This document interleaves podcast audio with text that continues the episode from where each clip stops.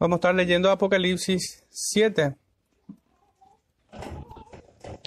Pero vamos a estar tan solo leyendo el verso 16, 14, perdón. Dice así, yo le dije, Señor, tú lo sabes. Y él me dijo, estos son los que han salido de la gran tribulación y han lavado sus ropas y las han emblanquecido en la sangre del Cordero. Amén. El Señor bendiga su palabra, hermanos. Pueden sentarse. Si bien vamos a estar abarcando todo el capítulo 7 y el primer versículo del capítulo 8.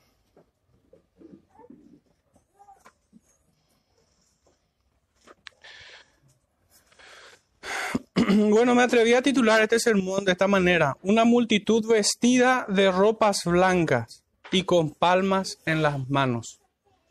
De esa manera entonces la titulé, pero a modo de siempre tratar de buscar un paralelo en el Antiguo Testamento y que nos dibuje, por así decirlo, un retrato hablado de lo que vamos a estar viendo en esta visión del apóstol Juan, podrían acompañarme al libro del profeta Ezequiel, capítulo 9. Vamos a leer en su totalidad el, capítulo. Dice, clamó en mis oídos con gran voz diciendo, los verdugos de la ciudad han llegado, y cada uno trae en su mano un instrumento para destruir. Y he aquí que seis varones venían del camino de la puerta de arriba que mira hacia el norte, y cada uno traía en su mano su instrumento para destruir. Y entre ellos había un varón vestido de lino, el cual traía a su cintura un tintero de escribano, y entrados se pararon junto al altar de bronce. Y la gloria del Dios de Israel se elevó de encima del querubín sobre el cual había estado al umbral de la casa. Y llamó Jehová al varón vestido de lino que tenía en su cintura el tintero de escribano. Y le dijo, le dijo Jehová, pasa por en medio de la ciudad, por en medio de Jerusalén, y ponles una señal en la frente a los hombres, que gimen y que claman a causa de todas las abominaciones que se hacen en medio de ella. Y a los otros dijo, oyéndolo yo, pasad por la ciudad en pos de él y matad. No perdone vuestro ojo ni tengáis misericordia. Matad viejos, jóvenes, vírgenes, niños y mujeres, hasta que no quede ninguno. Pero a todo aquel sobre el cual hubiese señal, no os acercaréis, y comenzaréis por mi santuario. Comenzaron pues desde los varones ancianos que estaban delante del templo, y les dijo, contaminad la casa y llenad los atrios de muertos, salid y salieron, y mataron en la ciudad. Aconteció que cuando ellos iban matando y quedé yo solo, me postré sobre mi rostro y clamé y dije, Ah, Señor Jehová, ¿destruirás a todo el remanente de Israel derramando tu furor sobre Jerusalén? Y me dijo, La maldad de la casa de Israel y de Judá es grande sobremanera, pues la tierra está llena de sangre y la ciudad está llena de perversidad, porque han dicho, ha abandonado Jehová la tierra y Jehová no ve. Así pues haré yo, mi ojo no perdonará, ni tendré misericordia, haré recaer el camino de ellos sobre sus propias cabezas. Y he aquí que el varón vestido de lino, que tenía el tintero en su cintura, respondió una palabra diciendo, he hecho conforme a todo lo que me mandaste. Hermanos, yo diría que esto es un paralelo exacto de lo que estamos viendo en Apocalipsis. Es esto mismo lo que estamos viendo, pero ya en un lenguaje más literal nada más. Esto es ciertamente escatología del Antiguo Testamento. Está apuntando a aquel gran día en donde el Señor va a purgar. Y fijémonos que empieza por el templo.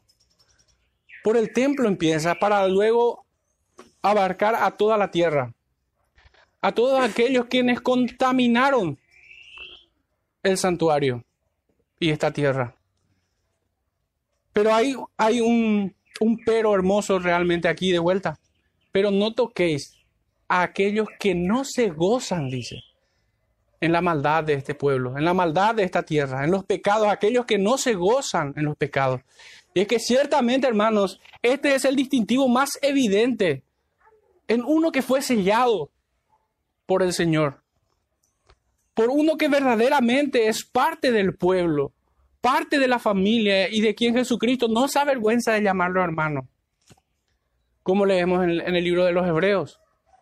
Esta es la evidencia, ciertamente, la evidencia más clara a nuestros ojos de que uno es hijo o de que uno es hermano. Hermano, siempre tenemos que tratar de hacer, de conectar, mejor dicho, esta, esta secuencia de sermones que estamos haciendo sobre Apocalipsis, porque no se tratan de temas diferentes o aislados, sino que es un todo, desde el capítulo 4 hasta el capítulo 7, de hecho que termina en el versículo 1 del capítulo 8. Esta gran imagen, que es un paralelo que se va a ir repitiendo después con las trompetas. Por tanto, debemos hacer un pequeño recuento de lo que hemos estado aprendiendo el domingo pasado en el capítulo 6. Recordemos entonces elementos de aquel sermón. Tenemos la imagen de los sellos, que el Cordero comenzó a abrirlos. Del primer sello salió un caballo blanco y el que lo montaba salió venciendo y para vencer, nuestro Señor Jesucristo. El segundo sello salió, salió un caballo bermejo y el que lo montaba se le dio poder para quitar la paz, para que se matasen entre sí, a filo de espada. El tercer sello salió un caballo negro y el que lo montaba tenía una balanza en la mano trayendo pobreza e injusticia sobre este mundo. El cuarto sello fue abierto y salió de él un caballo amarillo, y el que lo montaba es la muerte, y el Hades lo seguía, con potestad para matar a espada, hambre y con fieras, traer gran mortandad. Estos son los juicios que caen sobre la tierra. Del quinto sello, cuando fue abierto, hemos visto a las almas de los mártires clamando al Señor venganza y justicia, a quienes se les dijo que descanse por un tiempo hasta completar el número de sus siervos, de sus hermanos. Se les dio vestiduras blancas para que la ira del Cordero pase sobre ellos, al modo que el ángel de la muerte pasó por encima de aquellas casas que fueron pintadas, sus dinteles con la sangre del Cordero que fue inmolado. El sexto sello nos muestra el juicio final en un cuadro ciertamente estremecedor, afectando completamente la tierra, el sol, la luna, las estrellas, el cielo, los montes y las islas. Al punto que a toda esa gran multitud que ha despreciado a Cristo, les resulta más apetecible que los montes caigan sobre sus cabezas a ser hallados en la ira del Cordero pues ¿quién podrá sostenerse en aquel día? Pero ya entrando en este capítulo 7, hermanos, muchos lo ven como un interludio pasando de esta aterradora imagen que hemos descrito, que hemos resumido en un párrafo, de la ira del Señor, a una, a una visión salvadora que trae consuelo. Podemos decir que el capítulo 6 se enfoca en aquellos quienes, sobre quienes cae el juicio, pero en este capítulo 7 podemos decir que se ocupa más bien de los santos y su gozo en el Señor. Muchos ven de un, cambio muy abrupto, ciertamente. Yo también lo veo. veo. Obviamente todos vemos que hay, hay diferencia. Sin embargo, creo que esta imagen en el capítulo 7 de salvación es la respuesta a la última pregunta que cierra el capítulo 6. ¿Y quién podrá sostenerse en pie. Ciertamente el pueblo de Dios. Entonces, eh, de esta manera yo entiendo de que hay una armonía completa, una conexión exacta entre el capítulo 6 y el capítulo 7. Si bien hay un cambio, obviamente, de imágenes, una aterradora y otra muy consoladora, hay una transición perfecta. La última pregunta, ¿quién podrá sostenerse en pie? Y a renglón seguido tenemos al pueblo de Dios descrito en este capítulo 7. Toda la iglesia, desde la antigua hasta la nueva dispensación. Pero hermanos, nuestro primer punto, y ya entrando en materia, es el sello del Dios vivo, enfocándome un poquitito en el versículo 2, donde, donde vemos a otro ángel pero le damos desde el, desde el versículo 1 porque no lo hemos leído al comienzo. Dice, Después de esto vi a cuatro ángeles en pie sobre los cuatro ángulos de la tierra, que detenían los cuatro vientos de la tierra, para que no soplase viento alguno sobre la tierra, ni sobre el mar, ni sobre ningún árbol. Esto abarca toda la creación. Vi también a otro ángel que subía de donde sale el sol y tenía el sello del Dios vivo y clamó, a gran voz a los cuatro ángeles a quienes les había dado el poder de hacer daño a la tierra y al mar, diciendo, no hagáis daño a la tierra, ni al mar, ni a los árboles, hasta que hayamos sellado en sus frentes a los siervos de nuestro Dios. Hoy el número de los sellados, 144 mil de todas las tribus de los hijos de Israel. Y voy a resumir esta sección, hermanos. De la tribu de Judá, doce mil sellados, así también de Rubén, Gad, Aser, Neftalí, Manasés, Simeón, Leví, Isaacar, Zabulón y José, sumando así entonces doce mil tribus, doce mil sellados por cada tribu. Pero hermanos, recordemos un poquitito en el capítulo 6 y ahí vamos a estar viendo cuánta conexión hay con el anterior. En el capítulo 6, verso 1 decía, y se les dieron vestiduras blancas y se les dijo que, que descansasen todavía un poco de tiempo hasta que se completara, dice, el número de sus consiervos y sus hermanos. ¿Cuál es ese número? El capítulo 7 nos da respuesta. Y es nuestro propósito entender el significado de, esta cifra de vuelta. Nos anticipamos, sí, a recordar de que todos los números que encontramos en Apocalipsis son símbolos. No está expresando algo de manera literal. De hecho, que quienes lo pensaron de esta manera o quienes lo tomaron de esta forma como un número literal han caído en el error del dispensacionalismo, podemos decir, o en la herejía de los falsos testigos de Jehová.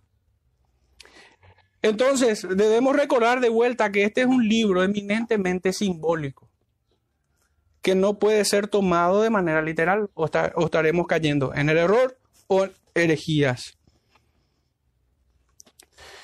Este pasaje, hermanos, me recordó también una parábola del Señor que encontramos en el capítulo 13, versículo 47 al 50, donde vemos justamente la, la, acción, o mejor dicho, la respuesta en obediencia perfecta de los ministros de Dios, de los ángeles, de los servidores del Señor.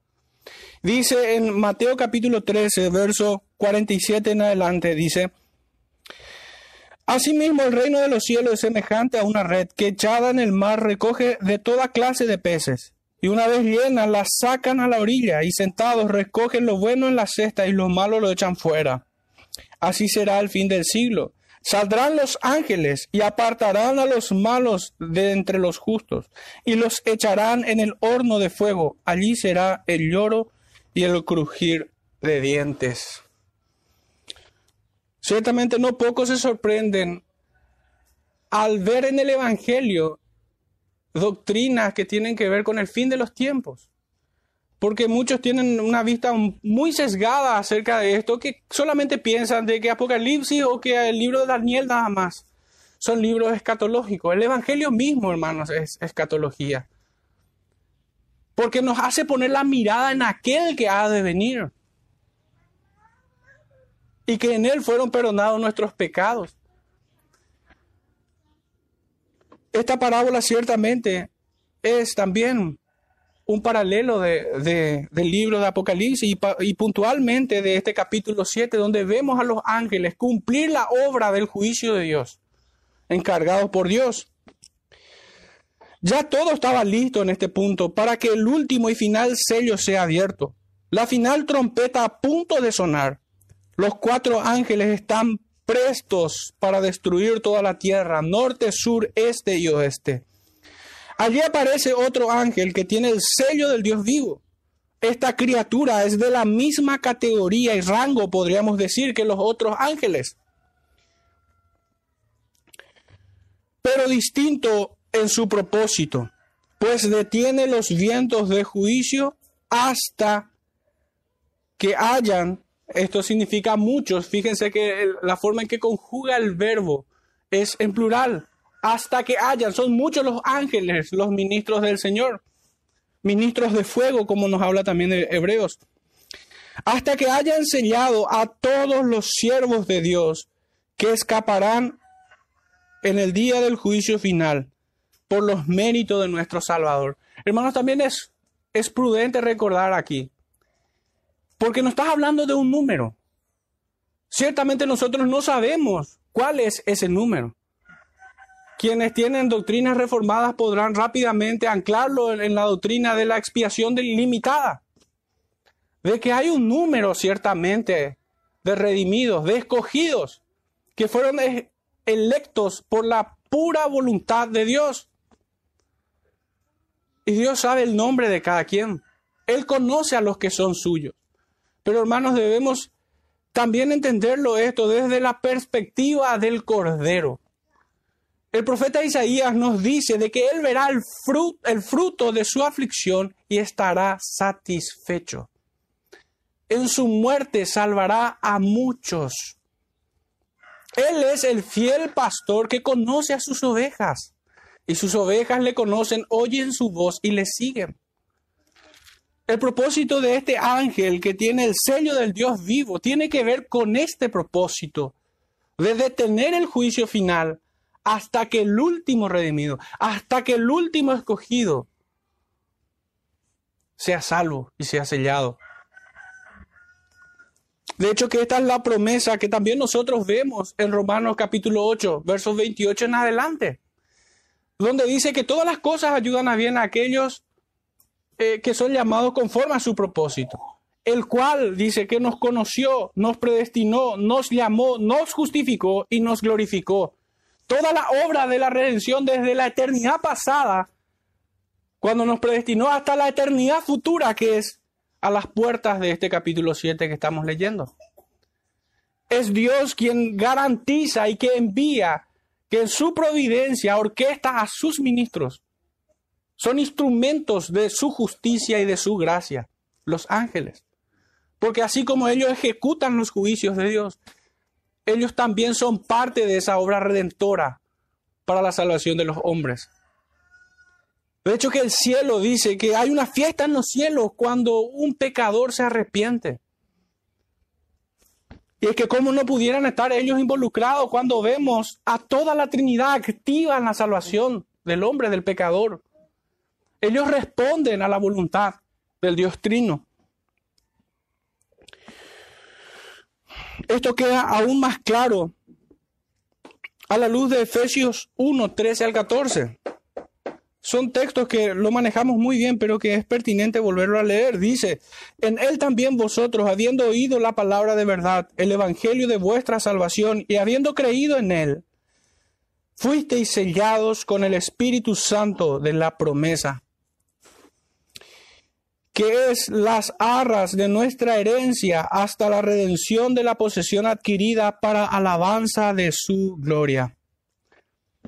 Hermanos, así como Dios en su decreto establece quiénes son sus escogidos, en su providencia los lleva a cabo. En su providencia. Es esto lo que estamos viendo aquí. De hecho, que Dios no quiere que ningún hombre se pierda, ninguno de los suyos se han de perder.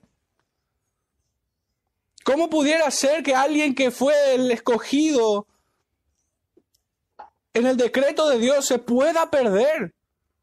pondría en duda muchos atributos divinos, como su soberanía, como su todo poder, como su sabiduría, su omnisciencia y muchos más.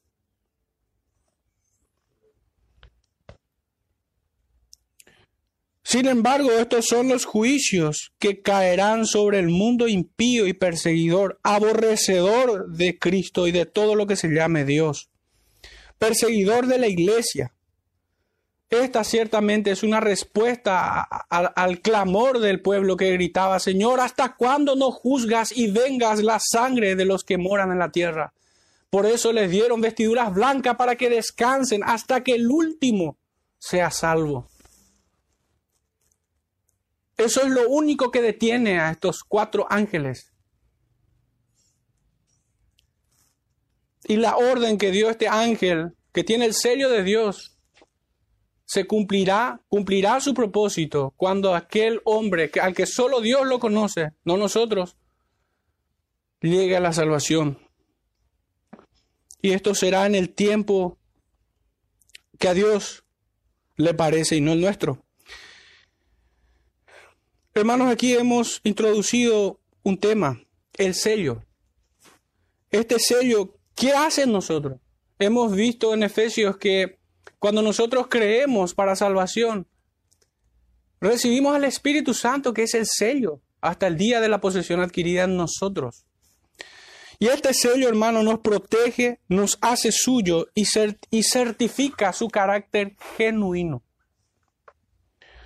Son muchos los textos que pudiéramos traer como concordancia para esto, pero creo que seguiremos avanzando nada más. Estos quienes reciben la protección, el ser pertenencia de Cristo y ser rubricado por este sello, reciben la protección del Padre, la reconciliación y redención por medio del Hijo y el sello o certificación en el Espíritu Santo. Es bueno aclarar que esta protección es en el juicio final, es en aquel día, pero la iglesia ha de atravesar los juicios anteriores, tal como lo hemos visto en las siete iglesias de Asia, siendo perseguida, maltratada y martirizada incluso. Hermanos, recordemos las persecuciones de aquellas iglesias en los primeros capítulos, en el capítulo 2 y capítulo 3. La protección de la cual estoy hablando no es de que no hemos de padecer en esta tierra. Al contrario, eso es una garantía de que será. Esta protección de la que estoy hablando tiene que ver con el juicio final, con el gran día, con aquel día en que la ira del Cordero se derramará abundantemente sobre los enemigos. Es bueno aclarar esto porque muchos piensan de que la iglesia será quitada de la tribulación antes de la gran tribulación, obviamente en un entendimiento defectuoso de la doctrina. Hermanos, si, si la iglesia no, no atraviesa la gran tribulación, ¿qué fue aquella persecución en tiempos de Nerón? ¿Por qué es que asesinaron a todos los apóstoles del Señor? ¿Por qué hubieron mártires como Policarpo, Justino y muchos otros? ¿Por qué la iglesia aún hoy Clama hasta cuando no vengas la sangre de tus hijos. En todos los rincones de este mundo. Puede que a nosotros nos resulte un tanto extraño esto porque estamos en un lugar donde no somos perseguidos tan violentamente. Pero esto es así hasta el día de hoy. Entonces es torpe o defectuoso el entendimiento de que la iglesia no ha de atravesar la gran tribulación. La gran tribulación, hermanos, es desde la ascensión de nuestro Cristo y hasta su segunda venida. Y allí se acabará esta gran tribulación para su iglesia. Pero hablando un poco más concretamente acerca de lo que es este sello, podemos saltar al capítulo 14 de Apocalipsis y ver más de cerca lo que es este sello. Dice en Apocalipsis 14.1, después miré y he aquí el Cordero estaba en pie sobre el monte Sión, y con él ciento cuarenta y cuatro mil, que tenían el nombre de él y el de su padre escrito en la frente. Y en el capítulo 22, para completar esta idea, Apocalipsis 22, 4 dice, y verán su rostro y su nombre estará en sus frentes. Hermanos, somos propiedad de Cristo todo creyente suyo, así como el texto que leíamos en el paralelo del Antiguo Testamento, es la tinta del escribano que nos sella como su posesión y nadie podrá tocar a sus escogidos en aquel día. Es este sello que nos permite escapar de aquel juicio final que se caerá sobre todo impío. El número de los sellados solo Dios lo sabe. El apóstol en un lenguaje idealista primero cita 144 mil ciertamente en el versículo 4, aunque luego lo cita de manera realista, pero ya en el versículo 9. Si saltamos al versículo 9 del capítulo 7, 7 9, dice, después de esto miré y he aquí una gran multitud. Esto sí es más realista porque Juan no lo podía contar. La cual nadie podía contar, de todas naciones y tribus y pueblos y lenguas, que están delante del trono y en presencia del Cordero, vestidos de ropas blancas y con palmas en las manos. Entonces, primero lo cita de manera idealista. Es como tratar de, de representar a todo el pueblo de Dios en el Antiguo Testamento. Tampoco debemos ignorar que el apóstol Juan escribe más bien desde un pensamiento judío, y es la misma forma en que también escribe el Evangelio de Juan.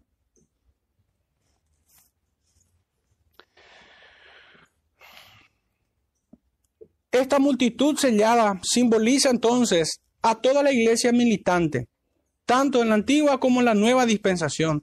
Estas doce tribus simbolizan al Israel espiritual y no al Israel según la carne como muchos quisieran interpretar. Pues es bien sabido que diez tribus ya habían desaparecido en tiempos de su cautiverio en Asiria. Y además, aquí no figura las tribus de Efraín y de Dan. Por tanto, no puede ser una representación literal de todo aquel Israel según la carne. No figura. Si repasamos los nombres, vamos a encontrar Judá, Rubén, Gad, Nestalí, Manasés, Simeón, Leví, Isaacar, Zabulón, José y Benjamín. No está Efraín Y también otro detalle, y yo creo que es el más importante, no se cita en orden cronológico, siendo Rubén el mayor, sino aquí se cita primero a Judá. No Rubén, pues Cristo es el esposo y cabeza de la iglesia. Vino de la tribu de David, por lo que no es razonable el error dispensacional de pensar de que aquí está hablando de, del Israel según la carne, del Israel nacional del Antiguo Testamento. Estos son aquellos que fueron comprados por la sangre del Cordero de Dios que quita el pecado del mundo, sus elegidos, y del cual el apóstol Pablo habla en su epístola a los romanos en el capítulo 9, de que no todo el que desciende de Israel es israelita, sino aquellos quienes son contados en la promesa.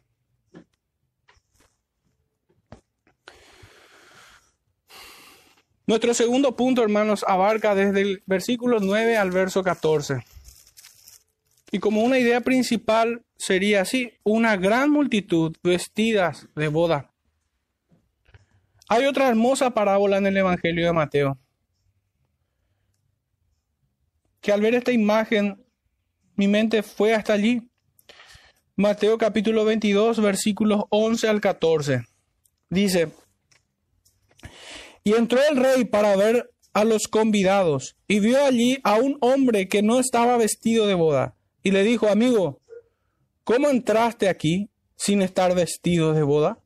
Mas él enmudeció. Entonces el rey dijo a los que servían, atadle de pies y manos y echadle en las tinieblas de afuera. Allí será el lloro y el crujir de dientes, porque muchos son llamados y pocos escogidos. Pero pudieran preguntarse por qué dije hermosa parábola. Si el mensaje pareciera ser terrible también para quienes no son hallados vestidos de boda. Y ciertamente, hermanos, aún así, me parece que es hermoso.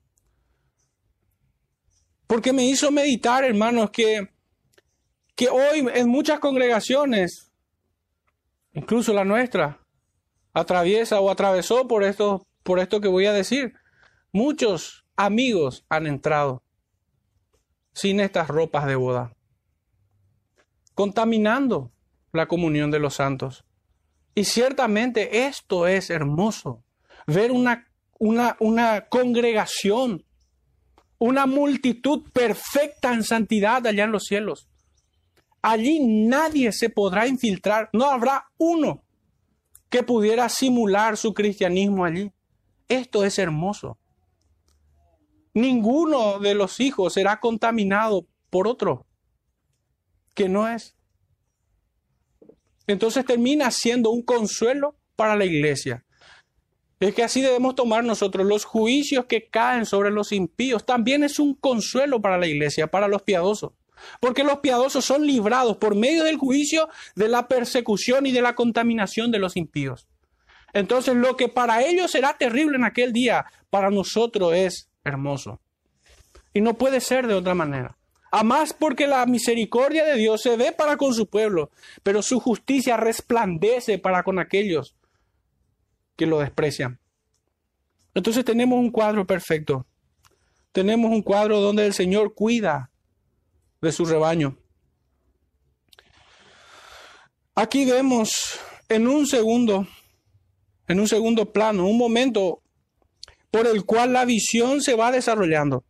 Esta es una visión de la iglesia, de la iglesia triunfante por toda la eternidad. Una iglesia sin mancha y sin contaminación, sin arruga alguna. Una gran multitud como, como las estrellas en el cielo o como la arena en el mar, que nadie la puede contar. De toda lengua, tribu y nación, delante del trono y del cordero. Están vestidos de ropas blancas que simbolizan todo aquello que un hipócrita no puede tener. No tiene pureza, santidad, dignidad, virtud alguna, gozo inefable en la presencia de su Señor. Esto es lo que representa estas vestiduras blancas, cosas que ellos no podrán tener jamás y que los escogidos solo pueden alcanzarlo, pueden vestirse de gala para esta boda en Cristo.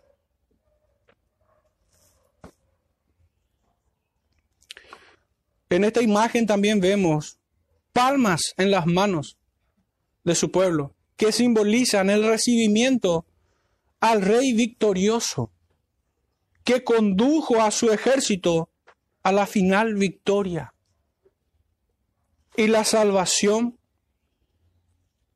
a vida eterna. Esto significa estas palmas en las manos de este pueblo podemos pasar al Evangelio de, Juan, donde vemos, donde tenemos esta imagen en el capítulo 12, verso 13, y dice, tomaron ramas de palmera y salieron a recibirle y clamaban, oh sana, bendito el que viene en el nombre del Señor, el Rey de Israel. Esta imagen nos muestra a aquel que es Rey, Rey de reyes y Señor de señores. En el libro de Levítico, capítulo 23, versículo 40 al 43 dice así. Y tomaréis el primer día ramas con fruto de árbol hermoso, ramas de palmeras, ramas de árboles frondosos y sauces de los arroyos, y os regocijaréis delante de Jehová vuestro Dios por siete días. Por esto decía que era un gozo inefable. Y le haréis fiesta a Jehová por siete días cada año. Recordemos que el siete simboliza la perfección, la totalidad. Será estatuto perpetuo por vuestras generaciones, en el mes séptimo la haréis. En tabernáculos habitaréis siete días, todo natural de Israel habitará en tabernáculos, para que sepan vuestros descendientes que en tabernáculos hice yo habitar a los hijos de Israel, cuando los saqué de la tierra de Egipto, yo Jehová vuestro Dios. ¿Y qué dice nuestro texto?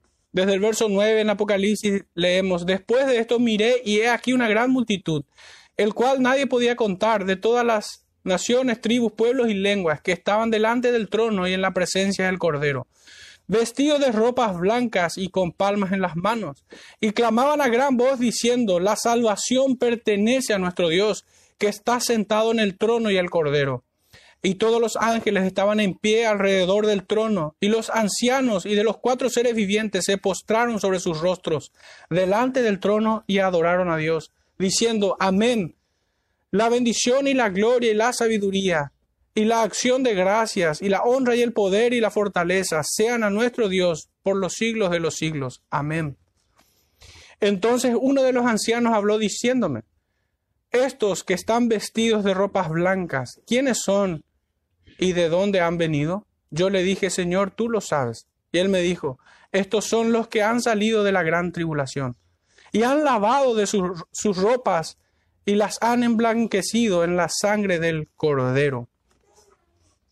Y el verso 15, por, e, por esto están delante del trono de Dios y le servían día y noche en su templo. Y el que está sentado sobre el trono extenderá su tabernáculo sobre ellos. Cuánto gozo y cuánta alegría habrá en aquel día. Realmente el creyente será completamente lleno de este gozo. de este sentir allí. Aunque hoy en esta tierra, en este peregrinaje, ya lo, ya lo recibimos como un anticipo de aquella experiencia celestial.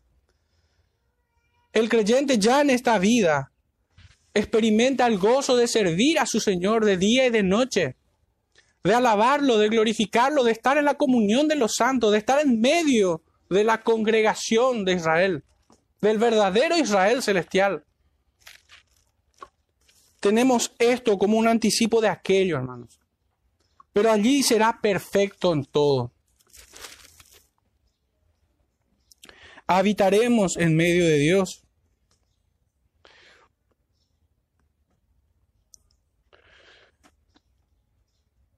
El profeta Zacarías, en el capítulo 14, verso 16, nos dice, y todos los que sobrevivieren de las naciones que vinieron contra Jerusalén subirán de año en año para adorar al Rey, a Jehová de los ejércitos y a celebrar la fiesta de los tabernáculos, Dios en medio de su pueblo. Todo esto significa estar vestidos de boda, tener estas vestiduras blancas. Todo el cielo se gozará en aquel día, no solamente aquellos quienes fueron redimidos, sino toda criatura celestial. Estamos a las puertas de los cumplimientos perpetuos de todas las promesas en Cristo. Todas las promesas se cumplen en Él, ciertamente. Desde aquellas que le fueron dadas a Abraham hasta las últimas que nos son dadas en este libro. Fueron dejados atrás los días de tribulación.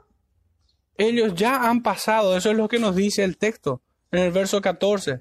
Han salido de la gran tribulación y han lavado sus ropas y las han emblanquecido en la sangre del cordero. Todos los creyentes todos los que fueron escogidos por Dios se encuentran en este punto. El Evangelio de Juan, capítulo 16, verso 33. Leemos, estas cosas os he hablado para que en mí tengáis paz. En el mundo tendréis aflicción, pero confiad, yo he vencido al mundo. Esto es lo que hablábamos hace un momento de que ciertamente, y fíjense, en esta pequeña porción del Evangelio de Juan tenemos exactamente la misma dispensación que estamos viendo desde el capítulo 4 al capítulo 8.1 de Apocalipsis. En este mundo la iglesia va a padecer, va a sufrir tribulación y persecución. Pero el Señor nos llama a confiar justamente el propósito del libro de Apocalipsis, traer consolación y certeza, afirmarnos en fe para soportar este paso de esta vida a aquella que es eterna. Yo he vencido al mundo, dice. Por eso estas palmas en las manos de su pueblo son signo de victoria del gran rey, de una salvación completa, de un gozo inefable para todos aquellos quienes son revestidos de virtud, de santidad, de pureza, para quienes en una sola idea son vestidos de Cristo. El libro de los Hechos, también en el capítulo 14, está en perfecta consonancia con este versículo de Juan que hemos leído. Hechos 14, verso 22 dice, confirmando los ánimos de los discípulos, exhortándoles a que permaneciesen en la fe y diciéndoles, es necesario que a través de muchas tribulaciones entremos en el reino de Dios. Y así también Primera Tesalonicenses 1.6 que pudieran revisarlos más tarde. Esta es la bendita promesa. Por esto este pueblo clama que la salvación pertenece a nuestro Dios, que está sentado en el trono y al cordero. Es como también recordando las palabras del profeta Jonás en el capítulo 2, verso 9, donde él dice, la salvación es de Dios, no es del hombre y de a todo aquel a quien el Hijo quiera revelarlo. Mateo 11, 27. Los ángeles rodean en esta visión, uniéndose con los ancianos y los cuatro seres vivientes, se postran en adoración, clamando a gran voz, amén. ¿Quiénes son esta multitud y de dónde han venido? Pregunta retóricamente el anciano, que lo explica a renglón seguido en el verso 14. ¿Quiénes son? Es la pregunta. Y la respuesta se encuentra en el verso 14. Estos son los que han salido de la gran tribulación, los que han emblanquecido en la sangre del Cordero. Qué tremendo es, sin embargo, el cambio. Al comienzo decía que había una transición perfecta, armoniosa. Pero hermanos, qué, qué, qué tremendo es el cambio de estar oyendo el clamor del pueblo de Dios por sus padecimientos en el capítulo 6, verso 10. De oír el grito de júbilo en los cielos desde el capítulo 4, capítulo 5 y aún aquí.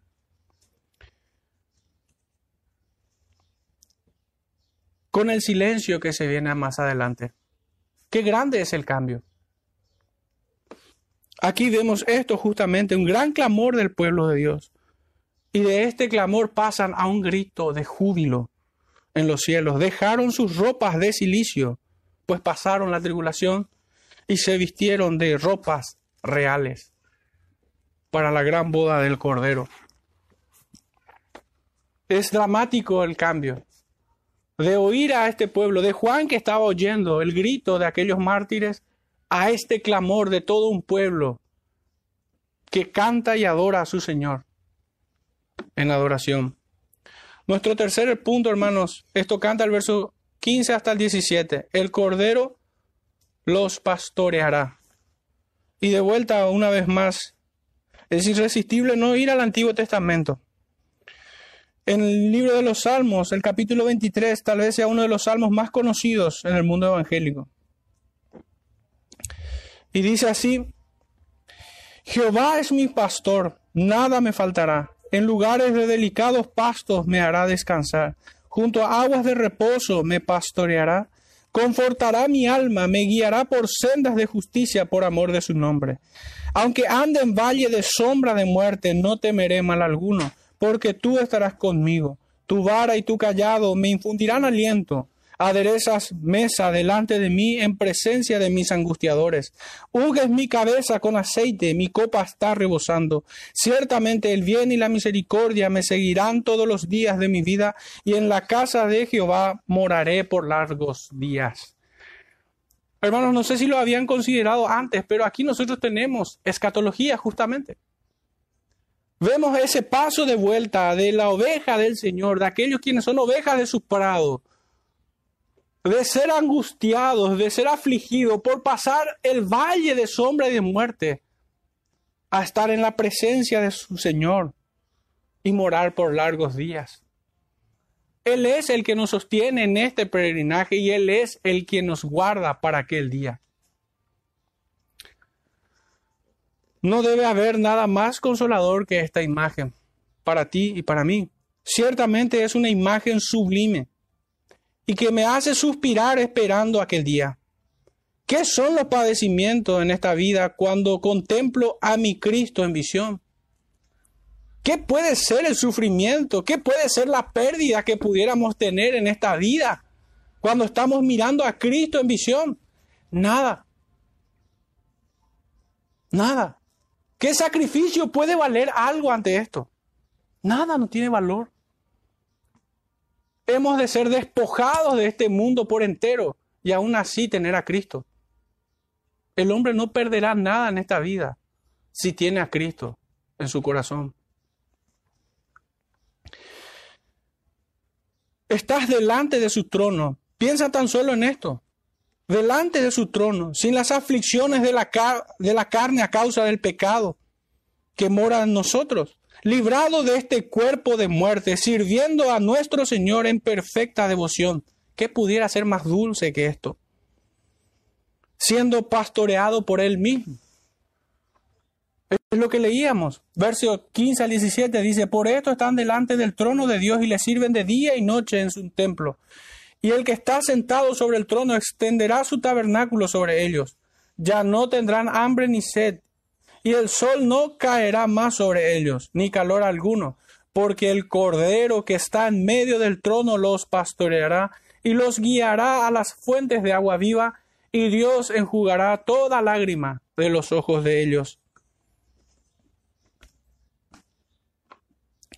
De vuelta, esta imagen del buen pastor que junta a sus ovejas me llevó una vez más al profeta Jeremías, capítulo 23, versos 5 al 8, donde leemos, He aquí vienen días, dice Jehová, en que levantaré a David renuevo justo, y reinará como rey, el cual será dichoso y hará juicio y justicia en la tierra. En sus días será salvo Judá e Israel. Habitará confiado, y este será su nombre con el cual le llamarán Jehová justicia nuestra. Por tanto, he aquí vienen días, dice Jehová, en que no dirán más, vive Jehová que hizo subir a los hijos de Israel de la tierra de Egipto, sino vive Jehová que hizo subir y trajo la descendencia de la casa de Israel de la tierra del norte y de todas las tierras donde yo los había echado, y habitarán en su tierra, la patria celestial, en la ciudad santa, la ciudad de Dios, como había escrito un antiguo. Esta es la promesa que nosotros vemos cumplida en esta imagen. Allí será perfecto. Ciertamente tenemos nosotros en esta vida imágenes de aquello que será perfecto. Porque la congregación de los santos hermanos tiene que ser esto. Tiene que haber paz. Tiene que haber deleite en el Señor. Tiene que haber rectitud, pureza, virtud, compañerismo. Debemos ser todos de un solo sentir, con una sola mente, siendo gobernados por nuestro Rey, siendo pastoreados por Él. ¿Estamos afligidos? ¿Y qué pasa? ¿Cómo el Señor no, te, no encuentras consuelo en su rebaño? ¿Estás confundido y no encuentras dirección en su pueblo? Hermanos, el problema no es que Dios nos cumple sus promesas, sino que nosotros nos descarriamos. Aunque con todo y eso, y a pesar nuestro, el Señor no nos abandonará. Esta es una de las ideas en las cuales estuve meditando también. Qué glorioso es nuestro Señor. Porque a pesar de que ya nos regeneró, a pesar de que ya nos trajo a su luz admirable, Aún así nosotros seguimos contrariándoles.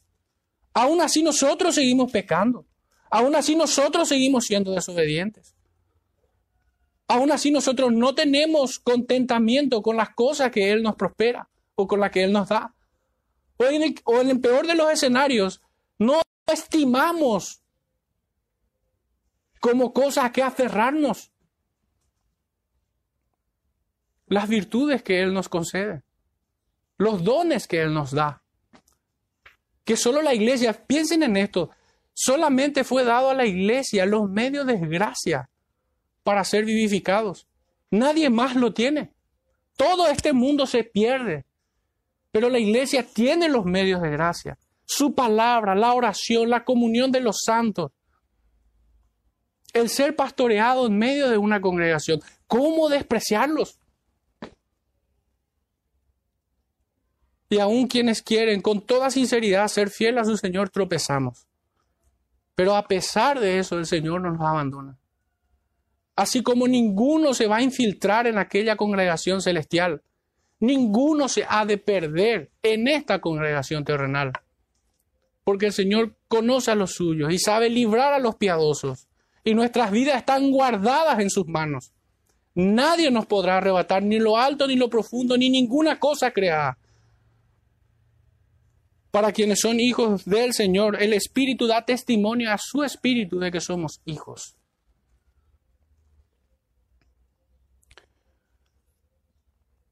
Seremos saciados completamente en gran abundancia, porque nuestro Cristo es el camino a la eternidad, la puerta para entrar al gozo de mi Señor el agua pura y el pan de vida con el cual hemos de ser alimentados eternamente, la luz de nuestros ojos con el cual todo nuestro ser nunca se cansará de contemplar al glorioso Cordero de Dios. Él enjugará todas nuestras lágrimas. Hermanos, saltemos al Apocalipsis 21, casi cerrando este libro, versículo 3 al 5, y leemos, y oí una gran voz del cielo que decía, He aquí el tabernáculo de Dios con los hombres, y Él morará con ellos, y ellos serán su pueblo, y Dios mismo estará con, con ellos como su Dios. Enjugará Dios toda lágrima de los ojos de ellos, y ya no habrá muerte, ni habrá más llanto, ni clamor, ni dolor, porque las primeras cosas pasaron. Y el que estaba sentado en el trono dijo, He aquí yo hago nuevas todas las cosas. Y me dijo, escribe, porque estas palabras son fieles y verdaderas. Hermanos, que el Señor enjugue todas nuestras lágrimas no es poesía. Esta es una verdad, es una certeza divina. ¿Y qué significa esto? Allí ya no habrá llanto, muerte, clamor ni dolor, porque las primeras cosas pasaron.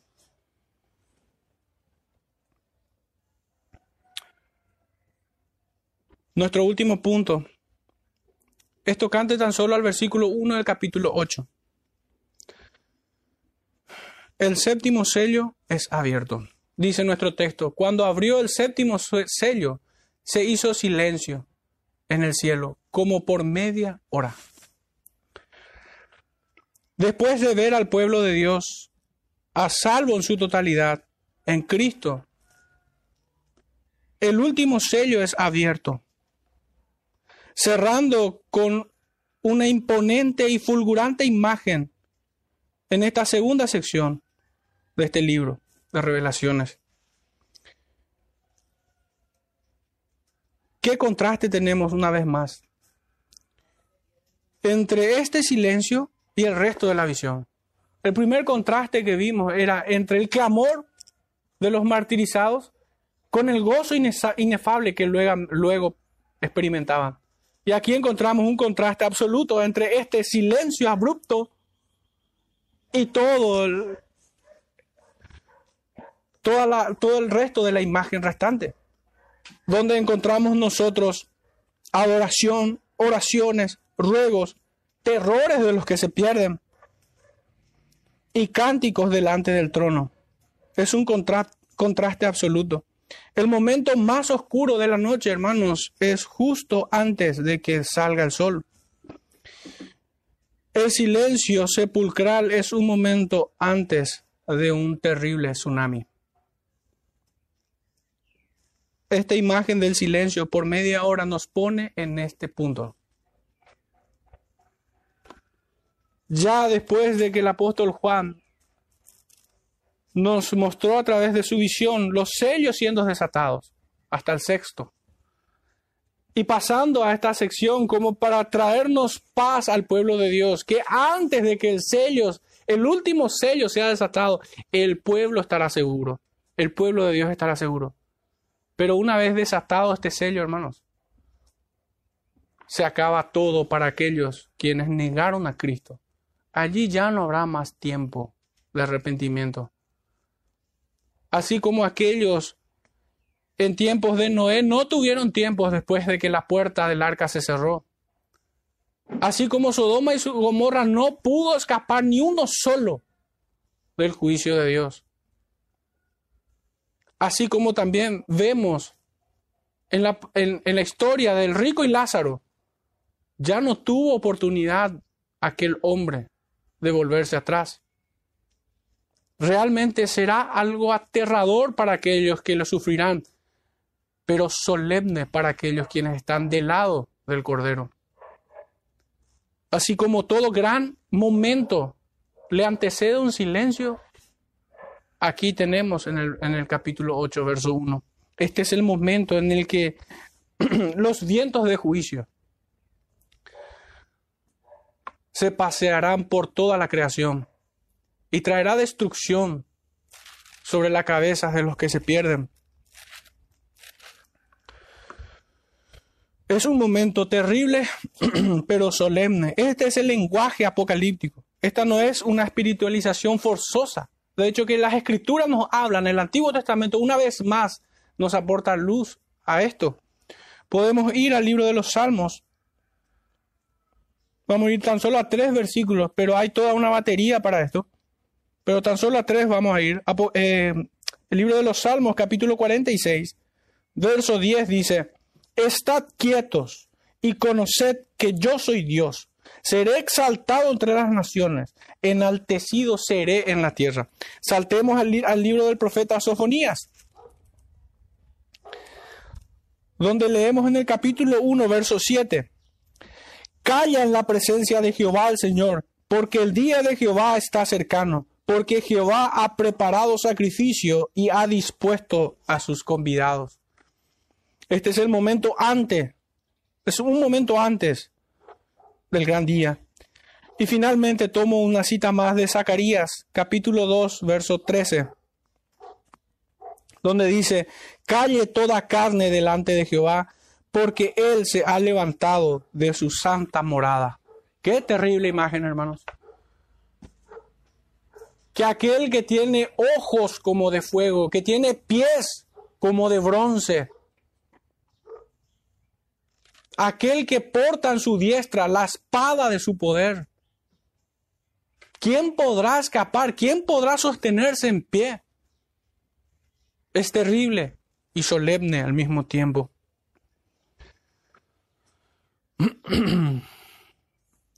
Reflexionemos un tanto, hermanos, de toda esta visión. En este capítulo 7 se distingue un tema. Aquellos quienes son sellados, una gran multitud, vestidos de ropas blancas y con palmas en las manos. Estos son los que están vestidos de ropas blancas y han emblanquecido en la sangre del cordero. Estos son los que escaparán del juicio final y serán pastoreados por el cordero. Este es el gran tema. Esta visión es un retrato de lo que es, de lo que era y de lo que ha de venir. La iglesia de Cristo no debe sorprenderse por el fuego de prueba que le sobreviene, como si alguna cosa extraña le aconteciera. La iglesia no debe sorprenderse, no le debe parecer extraño. El apóstol Pedro, en el capítulo 4 de su primera epístola, nos dice, verso 12 al 16, Amados, no sorprendáis del fuego de prueba que os ha sobrevenido, como si alguna cosa extraña os aconteciese, sino gozaos por cuanto sois participantes de los padecimientos de Cristo, para que también en la revelación de su gloria os gocéis con gran alegría. Si sois vituperados por el nombre de Cristo, sois bienaventurados, porque el glorioso Espíritu de Dios reposa sobre vosotros. Ciertamente de parte de ellos, Él es blasfemado, pero por vosotros es glorificado. Así que ninguno de vosotros padezca como homicida o ladrón o malhechor o por entremeterse en lo ajeno. Pero si alguno padece como cristiano, no se avergüence, sino glorifique a Dios por ello. Pensemos en esta imagen de que seremos quitados de esta tribulación a estar delante del trono, estar delante de Cristo, Debemos humillarnos bajo su poderosa mano, sabiendo que Él lo controla todo y nos guarda para aquel día. Allí cierra su mensaje el apóstol Pedro en esta primera epístola. Capítulo 5, verso 6 en adelante dice, humillaos pues bajo la poderosa mano de Dios, para que Él os exalte cuando fuere tiempo, echando toda vuestra ansiedad sobre Él, esperando un poco de tiempo, serían palabras del capítulo 6 porque Él tiene cuidado de nosotros. Sed sobrio y velad, porque vuestro adversario el diablo, como león rugiente, anda alrededor buscando a quien devorar, al cual resistid firmes en la fe, sabiendo que los mismos padecimientos se van cumpliendo en vuestros hermanos en todo el mundo. Esto es lo que es esta imagen que hemos visto a lo largo del capítulo 4 al, al, al 8.1. Esto es lo que es, lo que era y lo que ha de ser hasta aquel día Mas el Dios de toda gracia, que nos llamó a su gloria eterna en Jesucristo, después de que hayáis padecido un poco de tiempo, Él mismo perfeccione, afirme, fortalezca y establezca. A Él sea la gloria y el imperio por los siglos de los siglos. Amén. Allí cierra toda esta imagen. Pero este es el material con el cual nosotros debemos reflexionar. Estamos dispuestos a soportar el vituperio, la persecución. Estamos dispuestos a ir la milla extra, a dejarlo todo, a tenerlo todo por basura. Porque ciertamente aquellos quienes estarán en aquel día delante del trono, hoy viven de esta manera. Los que han pasado por esta tierra como hijos de Dios, habiendo sido sellados por el Espíritu de gracia, de esta manera se condujeron.